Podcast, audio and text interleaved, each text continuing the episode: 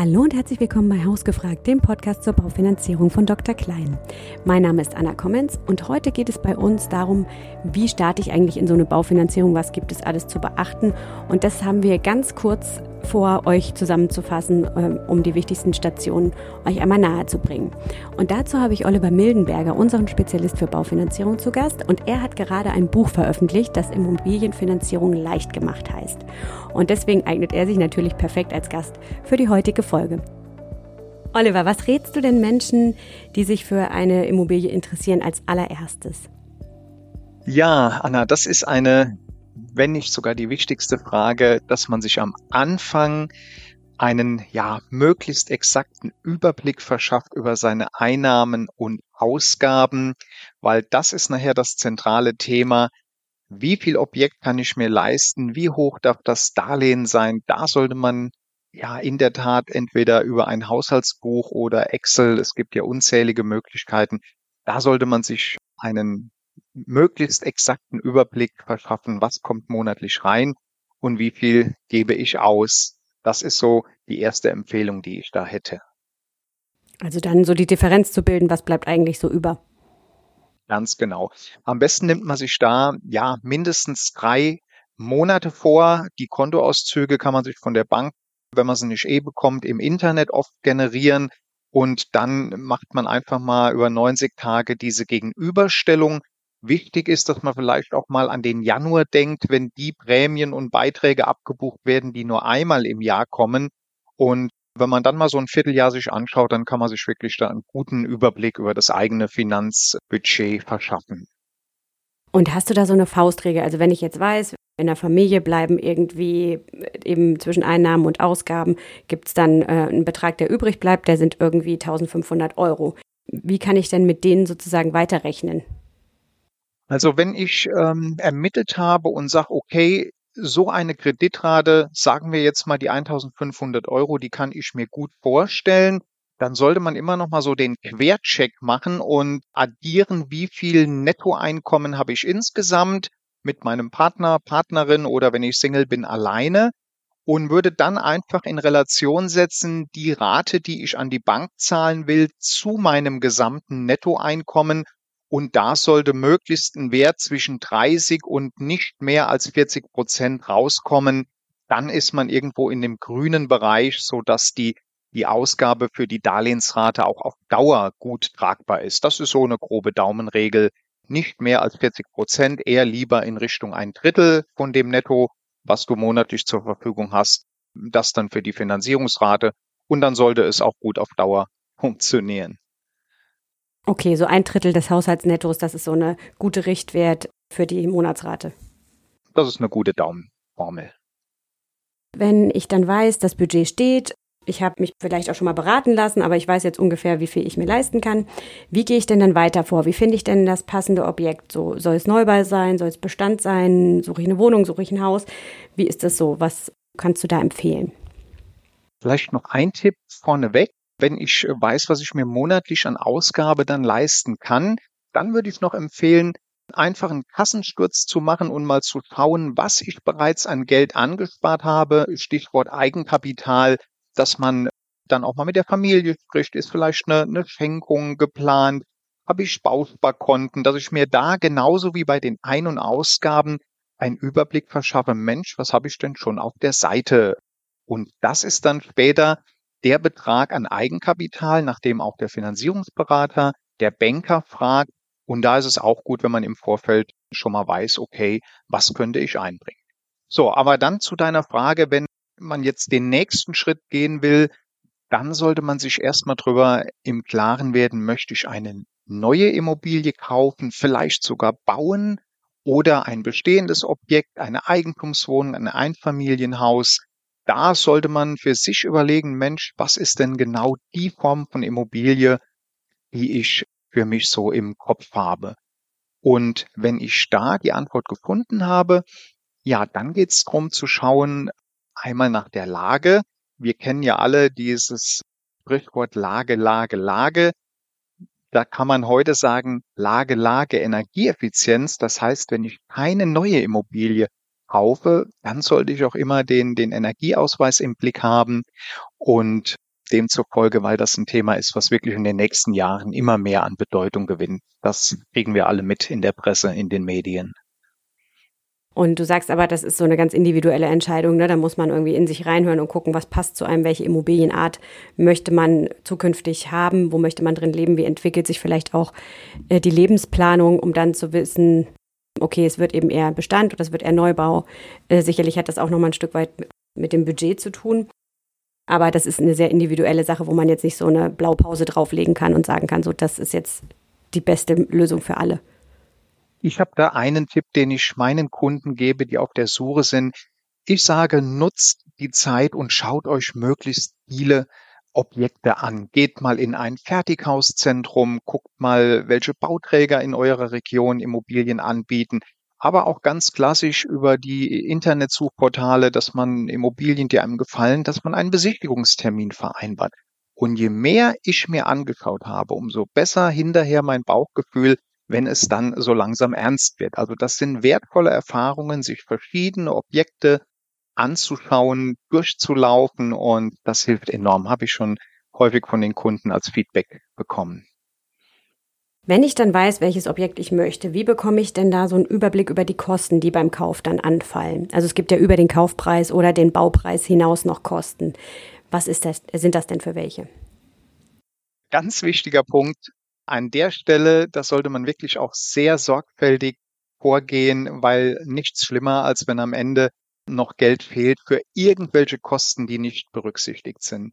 Als ich meinen Ratgeber geschrieben habe, Immobilienfinanzierung live gemacht, da war ich erstaunt, positiv erstaunt, wie viele Informationen wir auf der Dr. Klein Homepage für die Kunden zusammengestellt haben. Da großes Lob an, an euch in der Zentrale in Lübeck.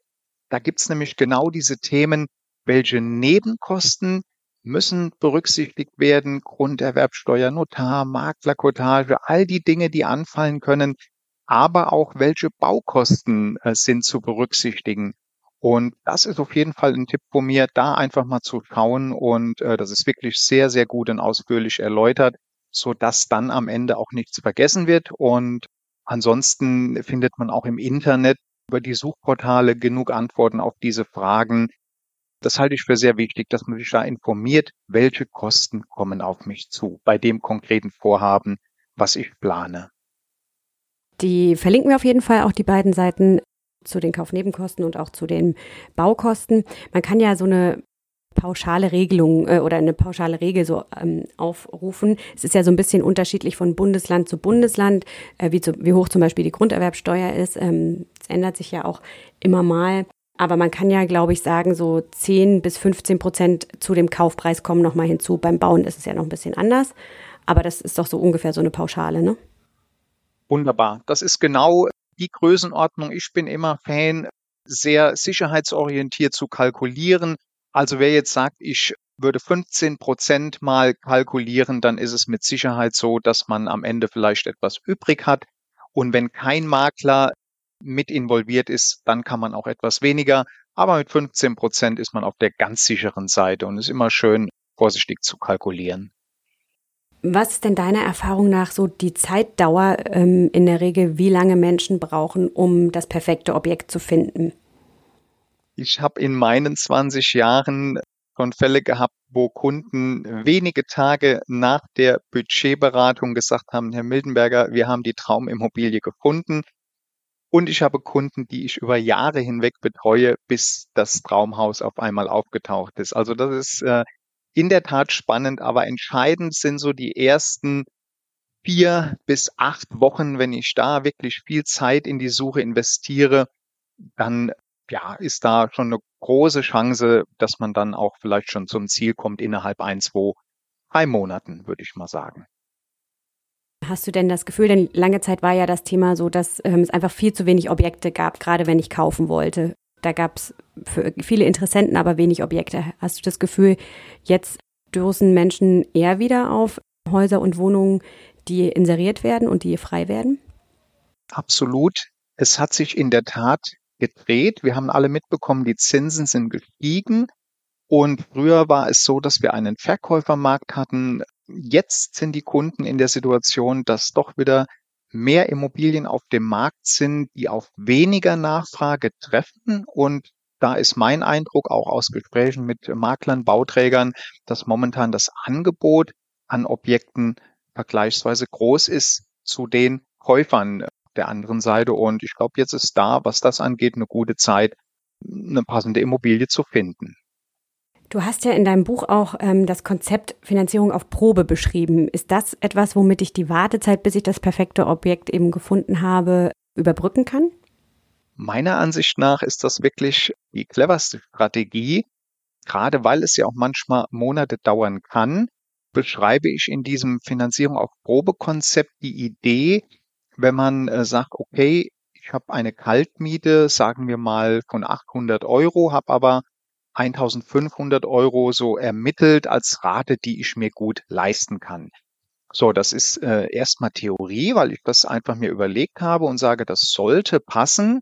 Und der Tipp, den ich dann an die Kunden gebe, ist zu sagen, okay, wir simulieren mal den Ernstfall. Geht hin, eröffnet einen Dauerauftrag und ab dem nächsten Monat würde dann die Differenz in unserem Beispielfall jetzt 700 Euro die würden dann per Dauerauftrag Monat für Monat direkt am Monatsanfang umgebucht und dann hat man exakt die Belastung quasi simuliert, die später anfallen wird, wenn dann die Bank die Rate abbucht.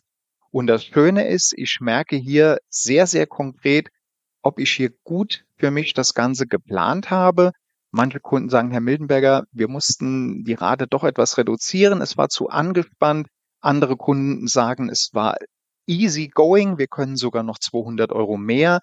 Und der schöne Nebeneffekt ist, äh, es kostet nichts. Ich kann es jederzeit ändern. Und ich spare auf diesem Weg noch ganz elegant Eigenkapital an Monat für Monat und habe dann später ein wirklich gutes Gefühl, weil ich sage, ich habe jetzt über Monate hinweg genau die Kreditbelastung schon getestet. Also das wäre eine Sache, die ich jedem empfehlen würde, solange er noch nicht die passende Immobilie gefunden hat. Ringo Helwig, den hatten wir auch schon mal hier im Podcast, der hat das Kaufen auf Probe genannt. Und das ist natürlich eine ganz tolle Sache, wenn man diese großen Zahlen immer sieht. So eine Immobilie zu kaufen ist ja so die größte Investition für viele, die sie so im Leben haben. Und wenn das dann so runtergebrochen ist und dann man das sozusagen üben kann ohne Risiko, ist das, glaube ich, fürs Gefühl total sinnvoll und gut. Genau, ich hatte bisher noch keinen Kunden, der nicht äh, mit diesem Feedback äh, oder über diesen Tipp happy war, weil man dann wirklich das, das, das Bauchgefühl bekommt, dass man für die größte Investition, die es ja für viele im Leben ist, dann auch benötigt. Also da kann ich dem, dem lieben Ringo dir zustimmen, bringt nur Vorteile. Welchen Tipp hast du denn für Menschen, die eine Immobilie suchen? Wo kann man denn gute Objekte finden? Ja, möchte vielleicht nochmal so zwei, drei Tipps noch geben, für die Suche für die Kunden, die vielleicht noch nicht zum Ziel gekommen sind, weil man sollte neben den klassischen Portalen Immobilien Scout, wo ja wirklich die meisten drüber suchen, sollte man auch noch ein paar andere Möglichkeiten nutzen. Ich denke da an Kleinanzeigen, da werden auch viele Immobilie, Immobilien inseriert oder auch Social Media. Man sollte Freunden, Bekannten von seinen Plänen erzählen. Und es gibt auch noch eine sehr innovative Suchmaschine, die können wir auch gerne verlinken von thinkemo.de. Da habe ich auch bisher sehr, sehr viel positives Feedback bekommen, damit man einfach breiter aufgestellt ist bei der Suche. Wenn ich das richtige Objekt dann gefunden habe, ne, wie es denn dann weiter? Wenn dann die passende Immobilie gefunden ist, dann, wie du gerade gefragt hast, käme der nächste wichtige Schritt. Dann muss ich mich um das Thema Finanzierung kümmern. Und im Idealfall habe ich im Vorfeld schon mal mit der Hausbank oder einem ungebundenen Finanzierungsvermittler bei Dr. Klein oder wo auch immer schon Vorgespräche geführt, so dass dann, wenn die Immobilie gefunden ist, schon Vorarbeit geleistet wurde, weil ich brauche dann natürlich die verbindliche Kreditzusage der Bank, bevor ich zum Notar gehen kann. Man hört ja im Kontext der Baufinanzierung immer äh, von bestimmten Parametern wie der Zinsbindung, der Tilgung. Sollte ich das dann schon wissen, ähm, wie hoch das sein wird, oder kann ich das dann in der Beratung abklopfen und entscheiden? Es ist natürlich gut, wenn man sich im Vorfeld über diese Themen schon äh, Gedanken gemacht hat. Was ist mir persönlich wichtig bei der, The bei der Thematik? Neben der monatlichen Rate, die ich für die wichtigste ja, Sache halte, weil über viele Jahre jeden Monat dieser Betrag abgebucht wird, ist es dann aber auch ein Vorteil, wenn ich mir über das Thema Zinsbindung, wie viele Jahre möchte ich mich vertraglich mit dem Darlehen festlegen mit der Zinskondition, über das Thema Sondertilgung oder auch Flexibilität, ist es mir wichtig, dass ich die Rate auch mal ändern kann, nach unten, nach oben. Wenn ich da im Vorfeld mich äh, schon informiert habe, mir Gedanken gemacht habe, dann ist natürlich das Gespräch mit dem Experten bei der Bank oder bei dem Darlehensvermittler viel, viel effizienter, als wenn ich äh, komplett ja ohne äh, irgendeine Vorinfo in das Gespräch reingehe. Aber wenn ihr mit einem guten Finanzierungsvermittler oder Berater sprecht, der wird all die Dinge dann entsprechend auch sehr, sehr detailliert erklären und dann kann man auch gemeinsam im Gespräch am Ende rausfinden, wobei habe ich als Kunde das beste Gefühl. Gibt es da so Denkanstöße, die du mit unseren Hörerinnen und Hörern teilen wollen würdest für diese Parameter? Da gibt es einige. Ich sage wirklich, bei der für viele größten Investitionen ihres Lebens, da ist es in der Tat sinnvoll, dass ich mich auch selbst in diese Thematik etwas einarbeite. Wir verbringen ja auch viel Zeit im Autohaus, die Männer, wenn ein neues Modell gekauft werden soll oder wenn eine Küche gekauft wird, wo man dann viele, viele Stunden äh, investiert. Und deswegen würde ich auch bei der Immobilie sagen, es schadet nichts, im Internet über das Thema Baufinanzierung mal quer zu lesen, vielleicht sich ein Buch, äh, meinen Ratgeber zu kaufen oder auch über YouTube. Wir haben bei Dr. Klein auf der Seite ganz, ganz tolle Videos, wo viele Sachen gut erklärt werden. Und da sich vorzubereiten und immer mal wieder reinzuhören, das ist wirklich ein Tipp, den ich da allen ans Herz legen würde. Und wenn ihr Freunde, Bekannte, Eltern habt, die entweder selbst finanziert haben oder vielleicht sich in diesem Thema gut auskennen, mit denen würde ich im Vorfeld auch Gespräche führen, um äh, einfach deren ja, Erfahrungen dann mit für mein eigenes Finanzierungsgespräch äh, zu nutzen. Und viele Kunden bringen auch dann entsprechend äh, mal die Eltern oder jemand, der äh, im Finanzbereich ne, ne, ein gutes Wissen hat, auch mal mit in die Beratung. Also das gibt ein gutes Gefühl, wenn man da einfach ja weitere Meinung mit hinzunimmt. Also drüber reden und sich so ein bisschen schon zu informieren vorher macht auf jeden Fall Sinn, weil man dann ganz anders in die Beratung reingehen kann, ne? Genauso ist es wie bei allem, wenn ich mich informiere, Zeit investiere, dann kriege ich ein anderes Gefühl zu der Thematik. Welche Möglichkeiten für Finanzierung gibt es denn und welche Vor- und Nachteile bieten sich da? Also grundsätzlich ist es so, als ich ähm, vor langer Zeit meine Bankausbildung gemacht habe, da gab es in der Regel nur die Hausbank. Der Kunde hat da die Baufinanzierung abgeschlossen, wo er schon lange Kunde war. Das kann auch heute noch ein guter Weg sein, wenn ich ein gewachsenes, gutes Vertrauensverhältnis habe aber ich würde immer empfehlen, auch ein zweites oder sogar drittes Angebot einzuholen. Und da, ja, würde ich dann immer einen ungebundenen Finanzierungsvermittler mit einbinden, damit man aus einer Vielzahl von den Banken, wir bei Dr. Klein haben ja über 600 Banken, die wir vergleichen können für die Kunden, dass man immer noch mal äh, einen Gegencheck macht, um zu schauen, kann ich vielleicht viel Geld sparen durch eine bessere Zinskondition. Also kurzum, Hausbank und ein mindestens zweites Angebot einholen von einem ungebundenen Finanzierungsvermittler. Das wäre so der Rat, den ich allen ans Herz legen möchte. Was ist denn so deine Erfahrung mit Sondertilgung? Das ist ja was, was ähm, wir oft erleben. Das ist oft eine Frage von Kundinnen und Kunden oder von Interessentinnen und Interessenten, das wollen oft äh, viele Menschen haben. Nun ist es ja so, dass Sondertilgungen manchmal kostenfrei sind, aber manchmal auch ein bisschen versteckt in dem Zins ähm, sozusagen sind, dass der Zins ein bisschen höher ist, wenn ich Sondertilgen kann. Ähm, wie ist denn so deine Erfahrung? Sagst du, das empfehle ich in jedem Fall oder eher nicht? Wie wird es genutzt? Was ist da so dein Blick drauf? Gott sei Dank ist bei den meisten Banken es mittlerweile so, dass fünf Prozent der Kreditsumme ohne Mehrkosten inkludiert sind. Aber es lohnt sich dennoch nachzufragen. Viele Banken bieten dann auch 10 Prozent an, ohne dass es einen Zinsaufschlag gibt. Also die Frage sollte man immer stellen. Auf der anderen Seite kann ich aber auch die Hörer äh, beruhigen. Ich musste in, in meinen langen Jahren noch niemand nach Hause schicken, der seine 5% Sondertilgung genutzt hat und dann mehr äh, zur Verfügung hatte. Normalerweise kommt man mit den 5% sehr, sehr gut hin. Es sei denn, man erbt oder gewinnt im Lotto, aber dann ja, ist das wahrscheinlich auch kein großes Problem mehr. Aber grundsätzlich sollte die Sondertilgung immer mit im Kreditvertrag beinhaltet sein. Welche Darlehensformen gibt es denn für so eine Baufinanzierung? Einige verschiedene Formen, aber ich bin ein großer Fan von dem Annuitätendarlehen.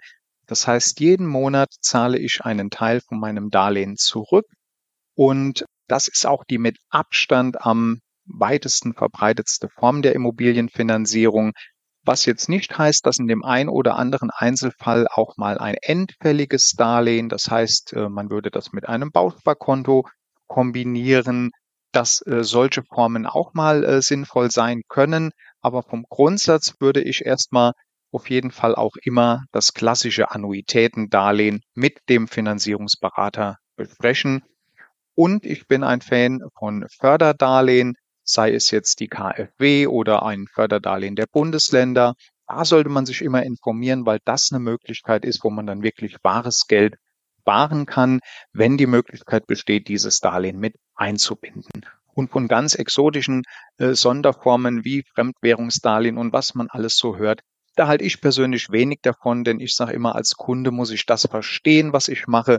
Da ist die Chance beim Tilgungsdarlehen oder Annuitätendarlehen sehr, sehr groß, weil es einfach gut nachvollziehbar ist, wie ich mich im Laufe der Jahre entschulde. Bei dem Annuitätendarlehen sagst du ja, das ist eine gute Sache, weil ich da weiß, wie hoch ist meine Rate, wie lang ist die Zinsbindung dafür. Also ich habe so eine Planungssicherheit, ne? Gegebenenfalls steht da eine Restschuld, die ich dann nochmal weiterfinanzieren muss, aber es ist alles sehr, sehr planbar und der Zins ist eben für eine gewisse äh, Zeit festgeschrieben. Du sagtest jetzt, hast noch kurz angesprochen, das endfällige Darlehen so als Kombination. Aus welcher Darlehensform und dem Bausparvertrag ist das?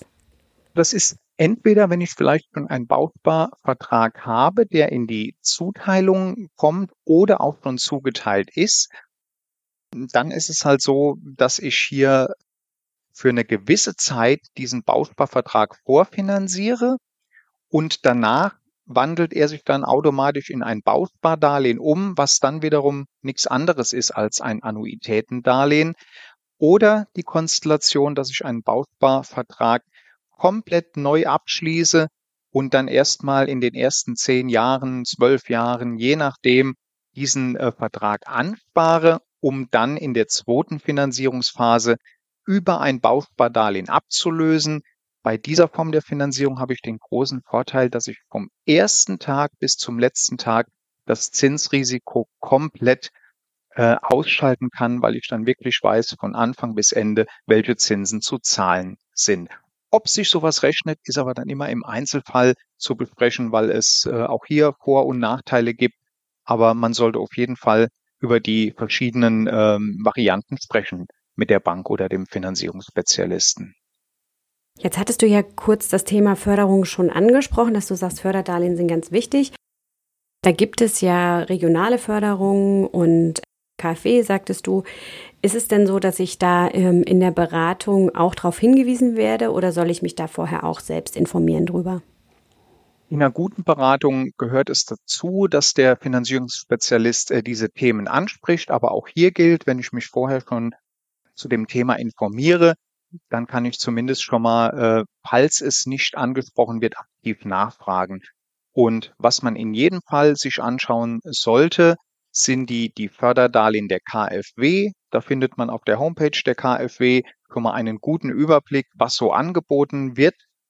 Und auf der anderen Seite würde ich auch immer in dem Bundesland, wo ich halt lebe, da würde ich über Google mal nach den Förderungen der einzelnen Bundesländer nachschauen, denn hier gibt es wirklich oft sehr attraktive Förderdarlehen. Ich lebe zum Beispiel in Hessen und hier bietet die WI Bank ein Darlehen bis zu 200.000 Euro zu einem Zinssatz von 0,6 Prozent für 20 Jahre Zinsbindung an. Und das ist wirklich äh, eine gigantisch gute Förderung. Und das Schöne ist, in jedem Bundesland gibt es Förderdarlehen und man kann sich da kostenfrei, unverbindlich absolut beraten lassen und kann dann entscheiden, äh, ob es sinnvoll ist. Also das wäre der Tipp HFW und die Förderung im eigenen Bundesland, äh, sich das über das Internet mal anzuschauen. Hier vielleicht auch noch die Ergänzung für unsere Hörerinnen und Hörer. Wir haben ähm, in einer Folge mit Björn Petzold, im März war das, glaube ich, da über KfW-Förderung und regionale Förderung gesprochen und du hast jetzt die hessische Förderung angesprochen und es gibt auch eine sehr attraktive Förderung in Nordrhein-Westfalen. Verlinken wir auch nochmal die Folge, falls das für euch relevant ist. So, jetzt sind wir ja durch wirklich äh, alle Gebiete der Baufinanzierung gerast in, in sehr schneller Zeit. Was ist denn so ein ultimativer Tipp von dir nochmal so zum Schluss? Ja, sehr gerne. Der ultimative Tipp. Ich habe sogar noch zwei am Ende vom Podcast. Und zwar der erste Tipp wäre eine gute Baufinanzierungslösung, die kommt am Ende in der Regel dann raus, nicht nur, wenn ich mich als Kunde vorbereitet habe, sondern wenn ich mit einem Menschen über die Baufinanzierung spreche, der auch viel Erfahrung, Expertise, Kompetenz mitbringt. Deswegen fragt denjenigen, der euch zu eurer Baufinanzierung berät, auch gerne mal, wie lange er schon mit Kunden über dieses Thema spricht und welche Qualifikationen er hat. Man kann auch im Internet nach Bewertungen schauen, denn äh, die Bank will auch ganz, ganz viel von äh, den Darlehensnehmern wissen. Deswegen ist es auch dann mal das gute Recht, dass man äh, selbst fragt, wie viel Expertise bringt derjenige mit, der die Finanzierung mit dem Kunden zusammen konzipiert und bespricht. Also das wäre eine Sache, was ich immer empfehlen würde, weil Qualität, die ist wirklich ganz, ganz wichtig bei der Baufinanzierung. Neben dem Zinssatz, der auf jeden Fall auch wichtig ist. So, und der ultimative Tipp wäre, Viele Kunden schauen ja nur am Anfang, wo kriege ich den besten Zins und äh, schließen da die Baufinanzierung ab. Aber ich hatte das große Glück, einen sehr erfahrenen, erfolgreichen Mentor vor 20 Jahren kennenzulernen. Und der sagte zu mir damals, Oliver, die Baufinanzierung, der Zinssatz ist wie beim Eisberg, die kleine Spitze, die oben rausschaut.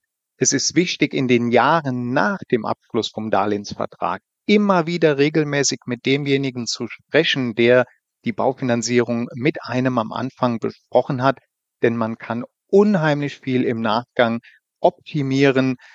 Stichwort Vorwartdarlehen. Man kann auch mal über eine Ratenänderung sprechen. Man kann staatliche Förderung einbauen. Also es gibt sehr, sehr viel, was man im Nachgang tun kann. Und deswegen würde ich jedem raten, nicht nach Vertragsabschluss den Darlehensvertrag in die Schublade legen und nach zehn Jahren wieder rauszuziehen, sondern einmal im Jahr mit der Bank, mit dem Finanzierungsberater an den Tisch zu setzen und gemeinsam zu überlegen, können wir irgendwas sinnvoll optimieren.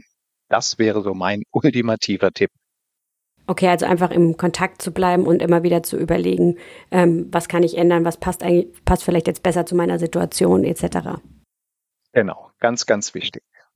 Jetzt sind wir ja relativ schnell durch viele Bereiche der Baufinanzierung äh, gerast. Du hast gesagt, ein Drittel des Haushalt Net Haushaltsnettoeinkommens, das ist eine gute Quote oder eine gute Faustformel, sich die eigene Rate zu berechnen.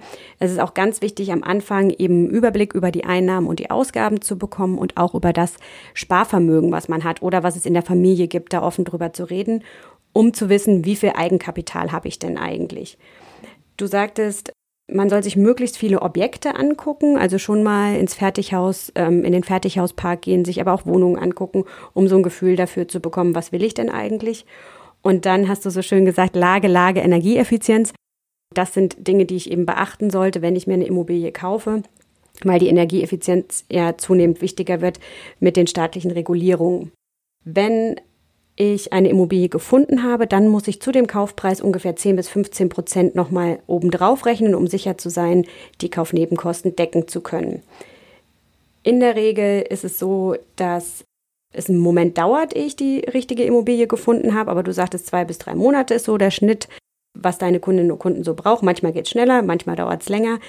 Aber da empfiehlst du ihnen die Finanzierung auf Probe, also zu gucken, Sie haben ermittelt, wie Ihre Rate sein könnte, eben vielleicht ein Drittel des Haushaltsnettoeinkommens und da gibt es vielleicht eine gewisse Differenz zu der Miete, die Sie jetzt zahlen.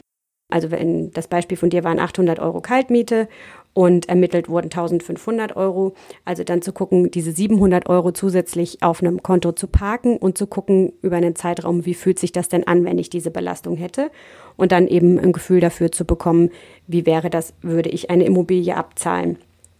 Ganz wichtig ist es, äh, eine verbindliche Kreditzusage zu bekommen, bevor man die Immobilie dann wirklich kauft. Und davor sollte man sich verschiedene Angebote einholen. Also vielleicht von der Hausbank, aber auf jeden Fall auch noch von einem ungebundenen Vermittler, weil es da einfach eine größere Bandbreite an Angeboten gibt. Du sagtest, Sondertilgungen sind wichtig. Ähm, 5 bis 10 Prozent empfiehlst du da der Kreditsumme. Die sind meistens, also die 5 Prozent sagtest du, sie sind oft bei vielen Bankpartnern schon inkludiert, ohne Zinsaufschlag. Und es gibt eine gewisse Flexibilität. Und das Annuitätendarlehen, habe ich so ein bisschen rausgehört, ist eine favorisierte Form der Baufinanzierung, weil es eben planbar ist. Ist ja auch äh, die beliebteste Baufinanzierungsform. Und ich weiß von Anfang an einfach, wie lange werde ich abzahlen, wie lange ist meine Zinsbindung, was ist meine monatliche Rate, ist eine sehr sichere Sache. Ich schreibe mir die Zinsen für einen gewissen Zeitraum fest. Es gibt aber auch noch verschiedene Kombinationen mit Bausparverträgen. Das macht dann meistens Sinn zu gucken in der Beratung, was passt jetzt für mich. Und dann sagtest du, Förderung auf jeden Fall beachten und nicht nur die der KfW, sich darüber aber auch gerne informieren. Aber es gibt auch von Bundesland zu Bundesland unterschiedliche und teilweise sehr attraktive Förderungen. Auch sich darüber mal zu informieren, ist ein guter Tipp. Oliver, ganz lieben Dank. Äh, das hat mich sehr viel schlauer gemacht und es waren super gute Tipps. Herzlichen Dank, dass du zu Gast warst.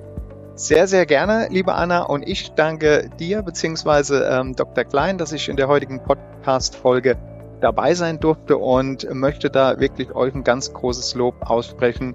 Der Podcast Haus gefragt hat, glaube ich, mittlerweile schon richtig in unserer Branche Bekanntheit erlangt. Ihr macht da einen ganz, ganz tollen Job.